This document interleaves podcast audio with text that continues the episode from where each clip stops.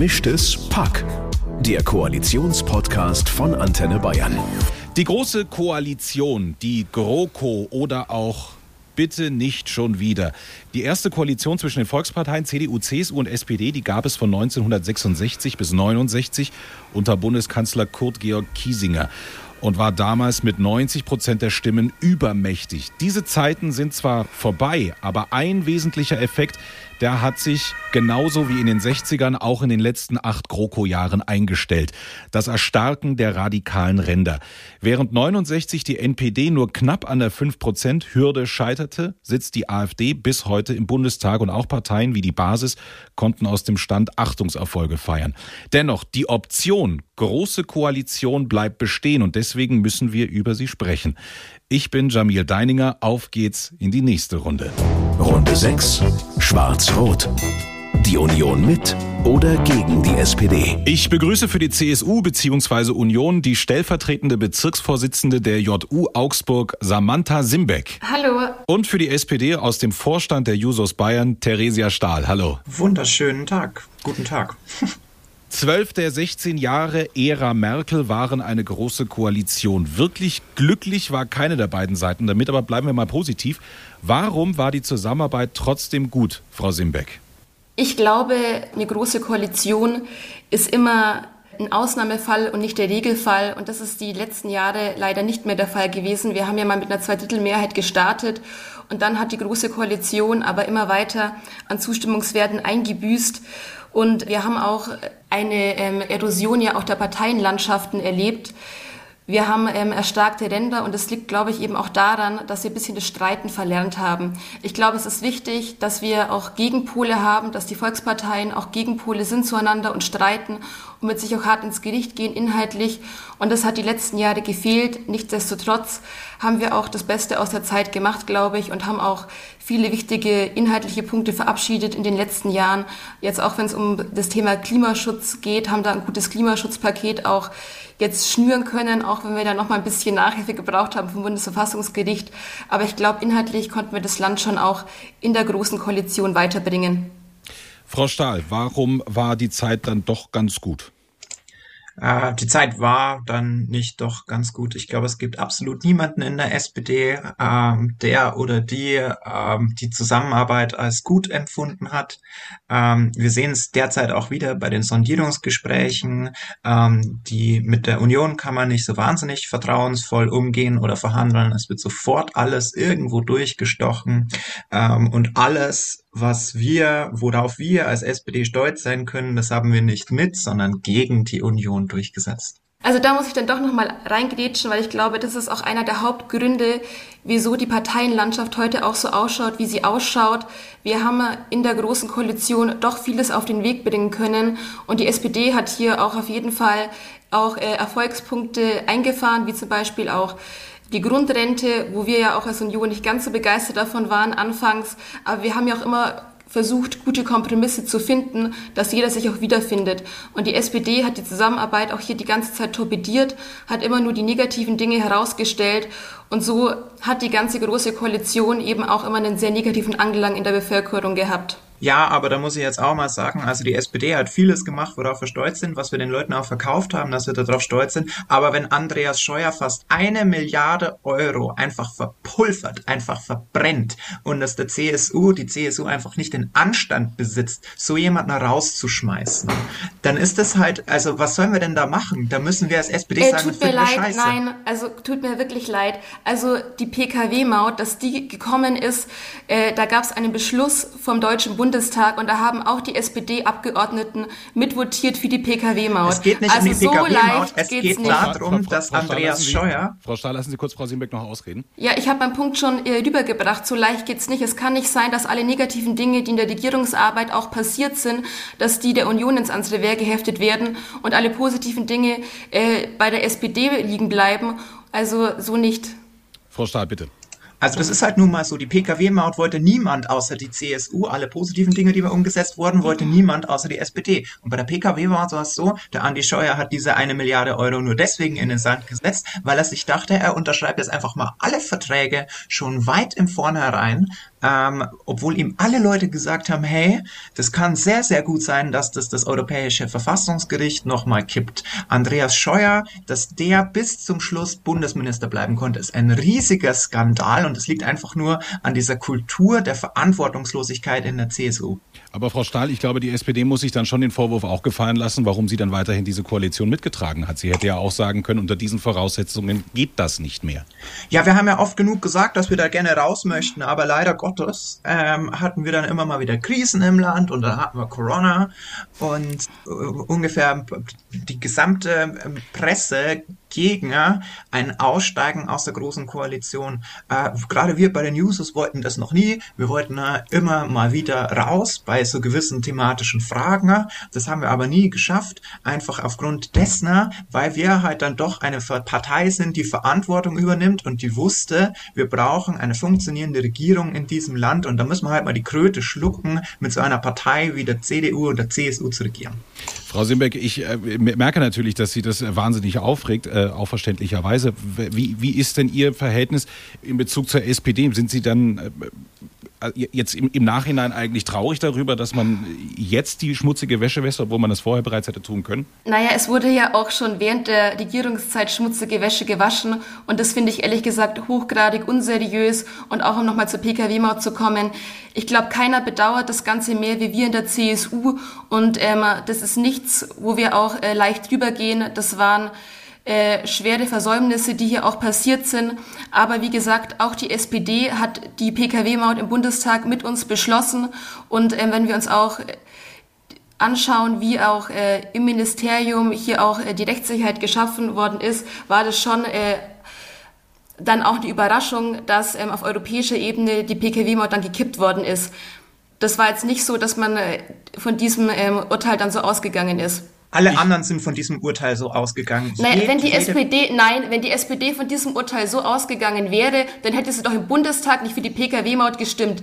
Also das stimmt einfach so nicht. Ja doch, weil wir von Anfang an diese PKW-Bauten nicht wollten, ne? aber genau wussten, dass die CSU keine Koalition eingeht ohne die PKW-Maut, weil sie das vorher ganz, ganz groß verkündet hat. Und da haben wir uns halt gedacht, gut, dann stimmen wir dazu, dass wir das Bundesverfassungsgericht abräumen, dass da Andi Scheuer einfach äh, sowas bringt, wie diese eine Milliarde Euro gleich mal im Vornherein zu versenken. Das konnten wir leider Gottes nicht wissen. Lassen Sie mich da ganz kurz reinspringen. Also das, das Thema mit der PKW-Maut, äh, also grundsätzlich merken wir, da sind unglaublich große Wunden, die äh, so schnell auch nicht Parteien werden in äh, dieser Koalition entstanden. Die Frage, die sich aber doch tatsächlich äh, stellt, ist, ähm, warum haben sich beide Parteien das ganze System denn so lange angetan? Also auch gerade dann, wenn die C CDU, CSU doch sagt, ähm, ihr macht uns für alles verantwortlich, was nicht gut läuft. Äh, Frau Simbeck, was ist der Anspruch der Union die, an dieser Stelle gewesen? Naja, wir hatten doch gar keine andere Möglichkeit mehr. Also man hat ja schon versucht, vor vier Jahren ein Jamaika-Bündnis zu schmieden und da ist die FDP uns dann abgesprungen und dann gab es ja keine Möglichkeit mehr, außer eben eine große Koalition. Und ich meine, Deutschland ist eins der entscheidendsten Länder auch in der Europäischen Union, um hier auch ähm, vorne wegzugehen und ähm, in den entscheidenden inhaltlichen Fragen auch äh, Profil zu zeigen. Und da kann es ja nicht sein, dass wir kein, äh, keine ähm, funktionsfähige Regierung haben. Also das einen, ist der erste äh, Punkt, Frau, wo ich mit kurz, äh, Frau, Frau, Einigkeit. Da, da, da, da, hätten Sie Einigkeit. Okay, dann Das Frau ist ja schön. Also das müssen wir auch festhalten. Es gibt auch Einigkeiten hier. Ja, absolut. Sonst hätte das ja auch nicht vier Jahre lang funktioniert, beziehungsweise zwölf, wenn wir es uns komplett anschauen. Ähm, Frau, Sta nee, Frau Simbeck, ähm, was, die Union hat sich ja damals auch gegen den Gang äh, in eine Minderheitsregierung äh, entschlossen. Sie argumentieren, äh, so nehme ich zumindest an, äh, äh, in, in, Richtung der Verlässlichkeit, ja, und äh, eine Minderheitsregierung kann nun mal nicht zwangsweise verlässlich arbeiten. Warum war es trotzdem nicht einer Überlegung wert? Naja, weil wir hatten in Deutschland noch nie eine Minderheitsregierung und daher ist es natürlich auch ganz schwer, das einzuschätzen. Und man muss natürlich auch sagen, man macht sich natürlich auch dann auch sehr erpressbar und deswegen haben wir es einfach vorgezogen, auch hier zu sagen, mit der SPD gab es vielleicht mal die einen oder anderen Reibungspunkte, aber grundsätzlich, wie gesagt, da stehe ich auch immer noch dazu, war die Politik in großen Teilen auch positiv fürs Land und dann lieber so als mit einer Minderheitenregierung, wo wir dann überhaupt nicht einschätzen können, was passiert und was rauskommt. Lassen Sie uns in die Detailfragen reingehen, denn es könnte ja tatsächlich sein, wenn alles schief läuft äh, oder zumindest das passiert, was jetzt momentan keiner so wirklich für möglich hält. Es lässt sich kein Dreierbündnis schmieden. Wir gehen also tatsächlich wieder in eine große Koalition. Frau Stahl, was ist, ich weiß, es sind viele, aber was ist, können Sie einen Hauptpunkt nennen, von dem Sie sagen, äh, allein deswegen hätte ich schon keinen Bock, äh, darüber noch einmal zu verhandeln? ähm, also ein Hauptpunkt, warum ich da keinen Bock drauf habe, ist, dass die Union kein verlässlicher Partner ist. Es stand ganz, ganz viel Zeug in diesem Koalitionsvertrag drinnen, was nicht kommen sollte. Ne? Was dann aber die Union hintenrum trotzdem äh, äh durchgesetzt hat. Nennen Sie ein ähm, Beispiel, bitte. Ähm, das war dann zum Beispiel in, in diesem netzpolitischen Bereich, wie nannte man das, die, die was dann auf europäischer Ebene durchgesetzt werden musste. Äh, Sie meinen äh, das Urheberrecht? Ja, ja, also ähm, da ging es ja irgendwie darum, wir haben es im Koalitionsvertrag festgehalten, es soll keine Upload-Filter geben. Jetzt haben wir Upload-Filter. Warum? Weil sich die Union nicht an Abmachungen hält. Ähm, wir haben in diesem Koalitionsvertrag drinstehen, dass wir eine Reform des transsexuellen Gesetzes haben wollen. Ähm, was wir nicht durchgebracht haben, weil die Union das eigentlich von vornherein wollte, weil die Union sich nicht an Abmachungen halten kann. Die Union kann sich von vornherein schon nicht an Abmachungen halten, weil sie ungefähr alles, was man privat verhandelt, an die Presse durchsticht, was man jetzt gerade auch schon wieder sieht. Die Union verdient es einfach in der, in der Opposition zu sitzen, weil sie derzeit einfach überhaupt keine regierungsfähige Partei ist. Frau Simbeck, bevor Sie direkt darauf reagieren, warum hätten Sie, kennen Sie einen Punkt nennen, warum Sie keine Lust mehr hätten auf eine große Koalition? Naja, was mich halt vor allem auch an der SPD stört, ist immer diese Verbotskultur und ähm, überhaupt das Mindset, das da auch herrscht. Ich bin der Meinung, dass wir als junge Politiker und dass auch der Staat, dass man sich an den Bürgern orientieren sollte und dass man schauen sollte, wie kann man die Lebenssituation für die Bürger verbessern, was brauchen die Bürger und nicht, dass wir immer über die Bürger entscheiden wollen, dass wir die Bürger gängeln wollen und dass wir die ganze Zeit mit äh, Verbotskultur arbeiten. Dann lassen das finde ich sehr, sehr lustig, weil die CSU, die CDU, das sind ja die Parteien, die am meisten Verbote auferlegen wollen in der Gesellschaft. Ob das jetzt als Schwangerschaftsabbrüche sind, die weiterhin erstmal illegal sind, ob das zum Beispiel äh, die Marihuana-Freigabe ist, da ist die Union eine Verbotspartei. Und jetzt hat Markus Söder irgendwie das Gendern an den Universitäten verboten. Also die größte Verbotspartei in diesem Land Stopp. ist die Union. Also ganz, ganz klar kann man so nicht stehen lassen. Gerade beim Thema Gendern. Ich bin ja auch ähm, im Ring christlich-demokratische Studenten die letzten zwei Jahre organisiert gewesen. Und das war auch wirklich einer unserer Erfolge, dass man gesagt hat, das Gendern ist eben kein Zwang, weil darum ging es im Endeffekt nämlich die ganze Zeit. Ich habe gar kein Problem, wenn Leute gendern, wenn Leute auch Gender-Sternchen verwenden. Das kann jeder gerne tun. Aber es kann nicht sein, dass gerade auch im geisteswissenschaftlichen Bereich die Leute dazu genötigt werden und dann vielleicht sogar auch Punktabzug bekommen und schlechtere Noten, weil sie eben nicht mit ähm, dem Sternchen gendern oder weil sie sich nicht der geschlechtergerechten Sprache bedienen.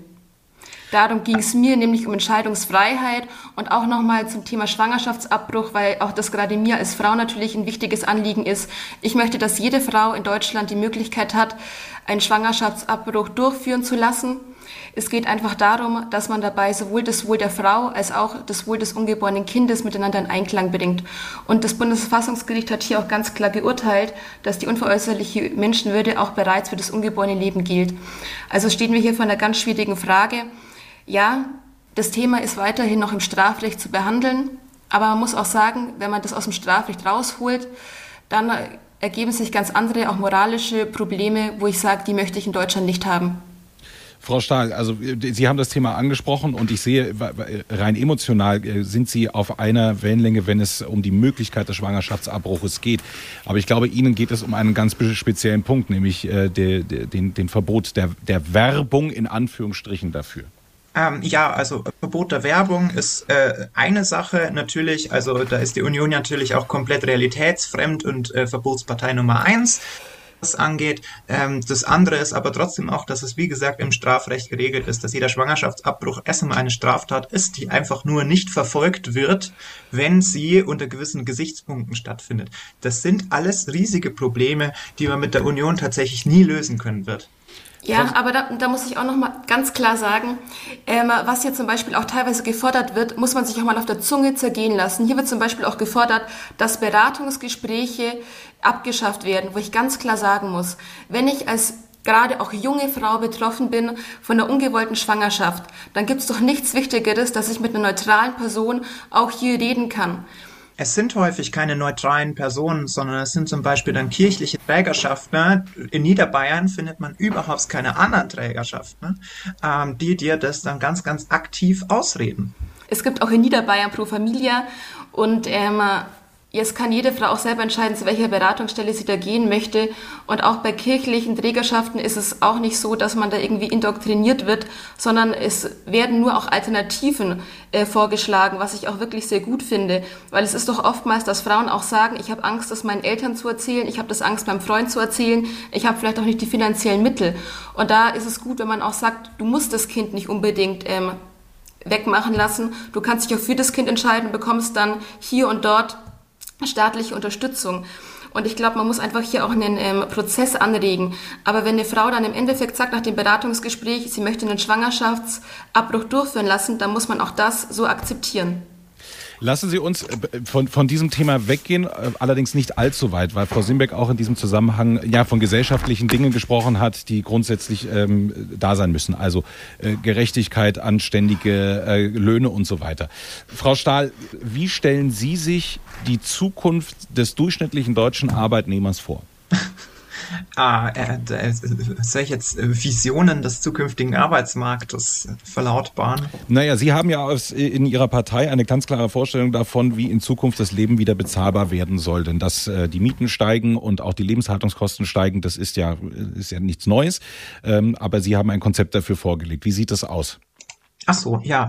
Äh, äh, grundsätzlich mal äh, Mindestlohn 12 Euro. Warum ist das wichtig? Naja, wir sehen zum Beispiel, dass in, in Ostdeutschland äh, die Löhne wesentlich niedriger sind als in Westdeutschland. Und mit einem Mindestlohn von 12 Euro würden äh, ungefähr ein Drittel der Menschen in Ostdeutschland besser bezahlt werden. Ein Mindestlohn von 12 Euro, also was, was, was, was uns da vor allem auch vorschwebt, ist die Armutssicherheit, äh, also beziehungsweise die Sicherheit vor Armut. Leute, die Vollzeit arbeiten, ne, dürfen nicht in einer Armutsgefährdungs äh, äh, dürfen von ihrem Einkommen her nicht armutsgefährdet sein. Ähm, das ist das Wichtige beim Mindestlohn. Wir haben mit den Renten äh, gegen die Union mit unserer Grundrente schon viel durchgesetzt, dass vor allem ähm, Menschen, die Kinder erzogen haben, vor allem äh, ältere Mütter, ähm, die ihr ganzes Leben Leute gepflegt haben, Leute erzogen haben, dass die jetzt endlich menschenwürdige Renten bekommen. Das haben wir gegen die Union durchgesetzt. Die Union ist nicht dafür, dass die Menschen menschenwürdige Renten bekommen. Äh, wir machen den, den Arbeitsmarkt im Endeffekt äh, äh, durchlässiger. Wir haben äh, eine Mindestauszubildendenvergütung durchgesetzt, auch wiederum gegen die Union, dass Menschen Menschen, die eine Ausbildung machen, ähm, tatsächlich auch während dieser Ausbildung erstmal menschengerecht entlohnt werden. Alle diese Dinge haben wir bereits teilweise durchgesetzt oder oder oder wollen wir noch wollen wir noch weiter durchsetzen, wollen wir noch weiter forcieren, damit es im Endeffekt darauf hinausläuft, dass die Menschen menschengerecht leben können und ähm, niemand armutsgefährdet sein muss in unserer Gesellschaft. Frau Simbeck, da war jetzt sehr, sehr viel drin. Fangen wir mal an mit dem Mindestlohn von 12 Euro. Ähm, bitte. Ja, also wir haben uns äh, mit der SPD auch in der Großen Koalition geeinigt, dass es einen Mindestlohn gibt, aber dass äh, hier auch die Tarifpartner austarieren, wie hoch der Mindestlohn denn sein soll. Und da hat auch Andrea Nahles, die ja auch quasi die Mutter des Mindestlohns an der Stelle ist, auch ganz klar ja auch die Argumente dafür geliefert, wieso man das so machen soll, weil sonst äh, gibt es hier einen politischen Überbietungswettbewerb. Und man muss auch sagen, dass die Politik auch nicht besser weiß, wie hoch der Mindestlohn sein sollte. Wir haben teilweise in der Pflege schon Mindestlohn von 13 Euro und wir haben in anderen Bereichen vielleicht einen Mindestlohn, der ein bisschen niedriger ist. Es geht auch im Endeffekt darum, darum, dass wir die Arbeitgeber nicht überfordern und dass wir bei den Arbeitnehmern schauen, dass keine Arbeitsplätze wegfallen. Was auch wichtig ist, ist, dass wir auch äh, Mindestlöhne oder Tarifverträge dann im Endeffekt für allgemeinverbindlich erklären, dass einfach wir die Schlupflöcher hier auch äh, stopfen und dass viele Leute vom Mindestlohn auch profitieren können. Aber Mindestlohn von 12 Euro macht aus meiner Sicht gar keinen Sinn, weil dann bei der nächsten Wahl reden wir von 12 oder von 13, 14 Euro und dann äh, sind wir hier in einer Spirale und äh, das tut niemandem gut und am allerwenigsten den Leuten, die wirklich Geringverdiener sind, weil am Ende bauen wir da noch Arbeitsplätze ab. Der weitere Vorwurf von Frau Stahl war, keine menschenwürdigen Renten sind mit der Union zu machen. Ja, ich finde es sehr interessant, was die Frau Stahl so alles erzählt, auch als äh, Vertreterin einer Jugendorganisation. Man muss ja ganz klar sagen, auch wenn wir über das Thema Grundrente sprechen, da war ja auch zum Beispiel auch die junge Union eher skeptisch. Nicht, weil wir wollen, dass Menschen äh, Menschen unwürdig leben im Alter, die viel für unser Land geleistet haben, sondern weil es auch darum geht, wie finanzieren wir das Ganze. Es ist ja auch so, dass die Beitragszahler, dass wir auch da schauen müssen, dass da die Beiträge stabil bleiben und dass wir da nicht äh, in Sphären kommen, wo wir einfach nichts mehr äh, finanzieren können. Und deswegen müssen wir, das, müssen wir hier schon auch eine gute, eine gute Balance haben. Wir möchten zum Beispiel als Union eine Generationenrente einführen, dass quasi auch die Ungleichheit im Generationenvertrag auch äh, einigermaßen abgefedert wird und dass der Staat quasi auch für die jungen Leute in einen Rentenfonds äh, einbezahlt, damit auch die jungen Leute im Alter abgesichert sein werden und nicht nur diejenigen sind, die jetzt zahlen. Frau Stahl, möchten Sie darauf noch was entgegnen? ja, also äh, die Union muss sich jetzt erstmal Gedanken drüber machen, welche Generationen sie denn jetzt gegen welche ausspielen möchte. Ähm, äh, die Renten müssen menschenwürdig sein und ich würde sagen, dass 48 Prozent ähm, ein, ein, ein, ein, ein, ein Ziel sind, das jetzt auch nicht so wahnsinnig hochgegriffen ist. Natürlich müssen wir das finanzieren. Die SPD hat enorm viele Finanzierungskonzepte für die Rentner. Aber dann wiederum ist die Union ja auch noch eine, die beim Klimaschutz unwahrscheinlich bremst, was dann wiederum die jungen Generationen äh, benachteiligt. Also das ist in äh, allen diesen Fragen versucht die Union einfach verschiedene Generationen gegeneinander auszuspielen. Das weiß ich sagt, vehement zurück. Dinge. Das weiß ich vehement zurück, dass wir Generationen gegeneinander ausspielen spielen wollen. Nur haben wir extrem komplexe auch Problemstellungen und müssen da auch schauen, dass nicht manche Generationen irgendwie dann äh, ferner liefen sind. Da müssen wir doch drauf schauen, auch bei der Rente. Also ja, das ist schon auch eine auch Sorge, das ist, das ist schon auch eine, das ist, das ist schon auch eine Sorge, gerade für mich auch als äh, junge Vertreterin, dass auch wenn wir mal älter sind, dass wir dann auch noch äh, vor Altersarmut gefeit sind und ein gutes Auskommen im Alter haben. Und dann müssen wir jetzt auch den Grundstein dafür legen und nicht dürfen nicht immer nur darüber diskutieren, wie viel mehr wir jetzt äh, an Rentengeschenken verteilen.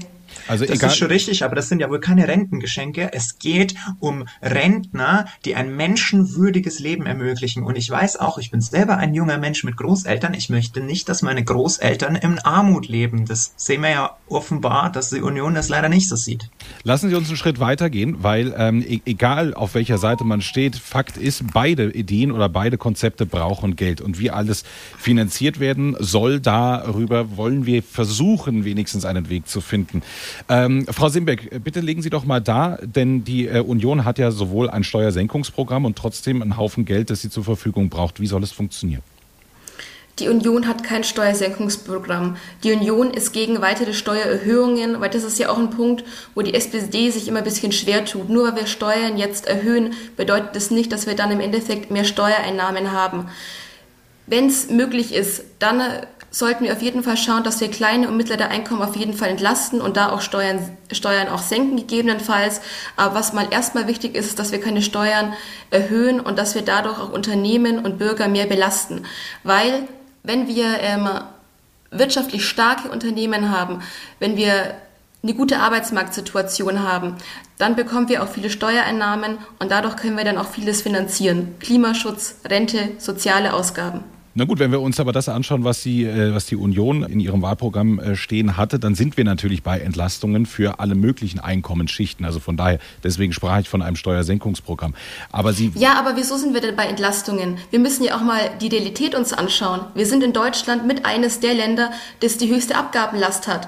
Und das geht wahnsinnig zu Lasten unseres wirtschaftlichen Erfolgs. Und deswegen müssen wir auch gucken, dass wir gezielt hier auch entlasten und dass wir vor allem die gebeutelten Unternehmen jetzt nach Corona, dass die wieder Luft zum Atmen haben und hier auch wirtschaftlichen Wohlstand für das Land auch erzielen können. Das ist in unserem Interesse. Frau Stahl, ich weiß, dass Sie da naturgemäß anders drüber, nach, äh, drüber denken. Also, ähm, um, ähm, Entschuldigung, die Wortwahl, was halte ich für wahnsinnigen Bullshit. Ähm, grundsätzlich wir stehen wirtschaftlich deshalb so wahnsinnig gut da, weil wir teilweise auch diese Abgabenlast haben, weil wir so gut funktionierende Sozialversicherungssysteme haben. Wenn wir immer von Abgaben sprechen, dann meinen wir ja nicht nur Steuern, sondern auch die Sozialabgaben, wo wir immer ähm, der Ehrlichkeit halber dazu sagen, äh, scheinbar kennt die Uni junge Union ihr eigenes Wahlprogramm nicht. Das sind, da werden nämlich ganz, ganz massivst Steuersenkungen gefordert. Wenn man sich das mal durchrechnen lässt von Wirtschaftsforschungsinstituten, dann werden vor allem sehr, sehr reiche Menschen bevorteilt, auch wieder klassisch Union. Nein.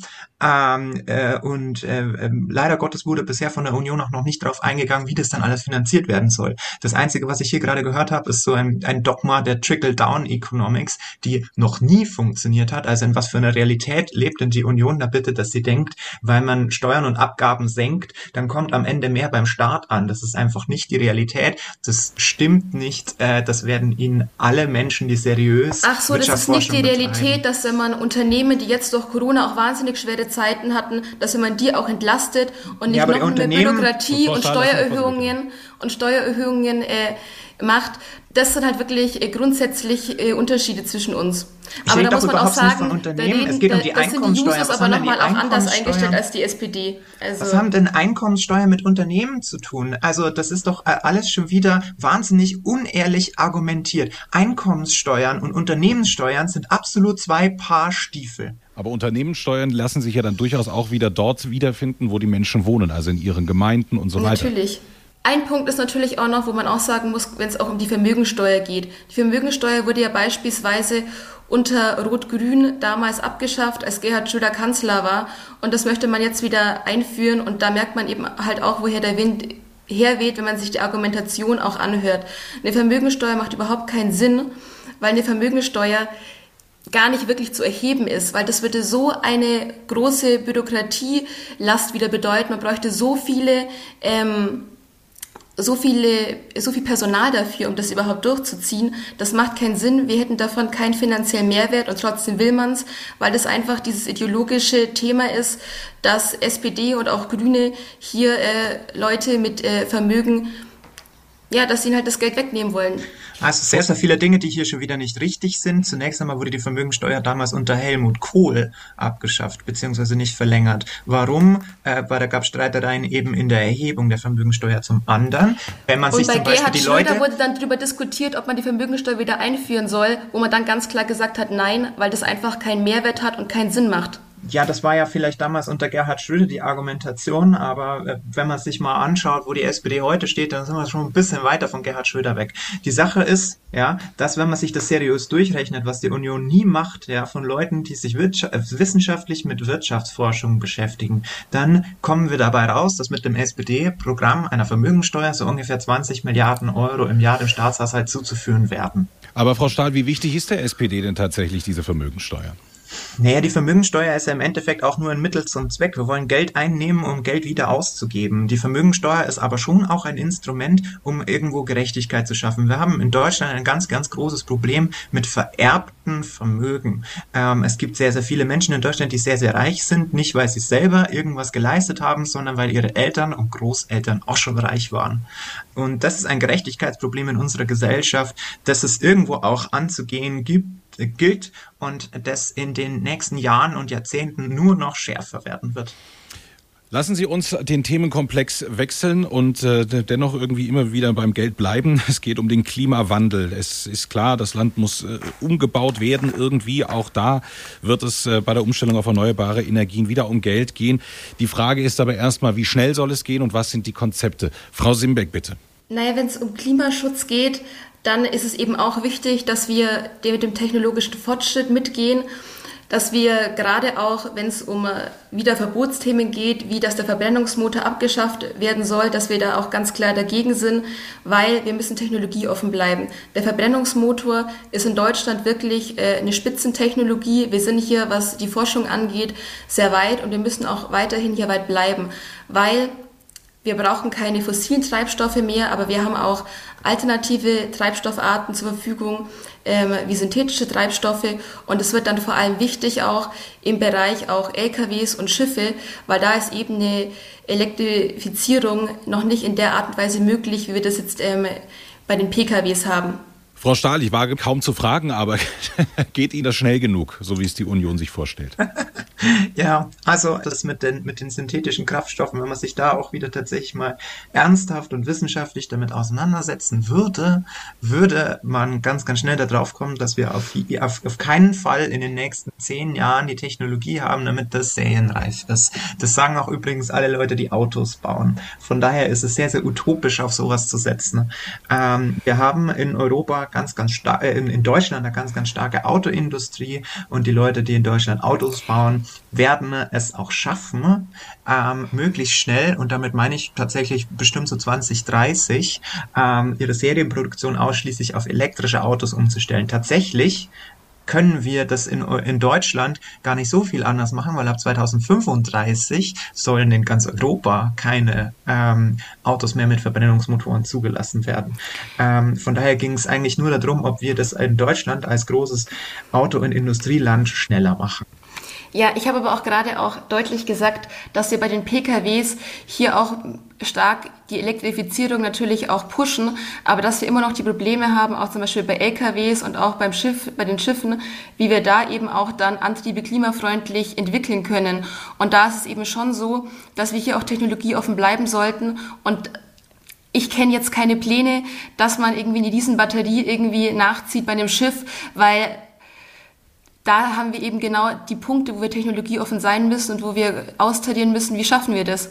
Also verstehe ich einfach nicht, wieso wir da jetzt irgendwie wieder mit Verboten arbeiten müssen und dadurch auch einfach dann die Technologie und das weitere Forschen daran total unterbinden. Also ich halte die Sache ist, dass Verbote sehr innovationsfreundlich sind. Ähm, das wird häufig von, von konservativer Seite immer sehr, sehr falsch dargestellt. Sobald man Dinge verbietet, sobald man Menschen limitiert in dem, was sie machen können, werden sie erst kreativ. Und äh, als die Autoindustrie in Deutschland mitbekommen hat, dass das mit dem Verbrennungsmotor natürlich für PKWs, keine Ahnung, wie wir ein Containerschiff elektrifizieren sollen, davon reden wir doch überhaupt gerade gar nicht. Aber die Autoindustrie, als sie mitbekommen hat, sind doch genau die Fragen. Das sind genau die Fragen, genau da, die, darüber reden Sie nicht, weil Sie sich darüber keine Gedanken machen. Aber wie wir ein ja, Containerschiff klimaneutral machen, das sind genau die Fragen, die wir uns stellen müssen. Weil beim Pkw sind wir ja schon weit. Jetzt müssen wir auch schauen, wie kommen wir in den anderen Bereichen noch weiter voran. Also andere Sache, warum äh, wir mit der Union zusammenarbeiten, ist, äh, dass die Union einfach immer gerne drüber schreit. Ähm, das möchte ich aber an dieser Stelle nicht gelten lassen.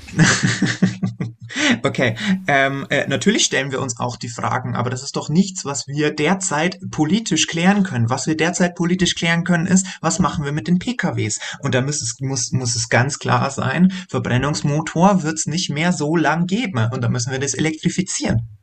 Ähm, ja, ganz genau. Und da sind wir auch überhaupt nicht voneinander entfernt.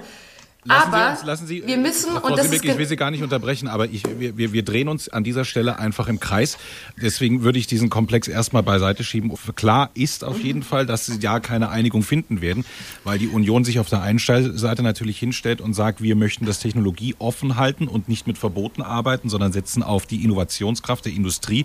Und die SPD der Meinung ist, Innovationskraft wird dann entfesselt, wenn eben Verbote da sind, weil dann einfach Lösungen herkommen müssen. Lassen Sie uns weitergehen zum Thema Bildung. Das ist nämlich noch ein ganz wichtiges Thema, das spätestens in der Corona-Pandemie eben nochmal richtig auf den Zettel kam, weil die Frage sich gestellt hat, wie lange können wir noch im analogen Zeitalter leben? Corona zeigt gar nicht mehr. Wie sieht's mit der Digitalisierung unserer Bildung aus? Wie sieht das Konzept der CSU-CDU aus, Frau Simbeck? Naja, beim Thema Bildung haben wir jetzt ja auch durch Corona gesehen, dass wir gerade, wenn es um die Digitalisierung geht, sehr großen Nachholbedarf haben. Für mich ist wichtig, dass wir die Digitalisierung jetzt hier auf die äh, Schiene auch endlich mal bekommen, weil die finanziellen Mittel, die sind ja vom Bund auch, die stehen zur Verfügung. Jetzt müssen wir schauen, wie kommt das Geld dann eben auch an vor Ort in den Schulen. Und da müssen wir auch die Bürokratie abbauen, weil das teilweise einfach ähm, diese Abrufungsverfahren so komplex sind, dass die Mittel eben nicht abgerufen werden.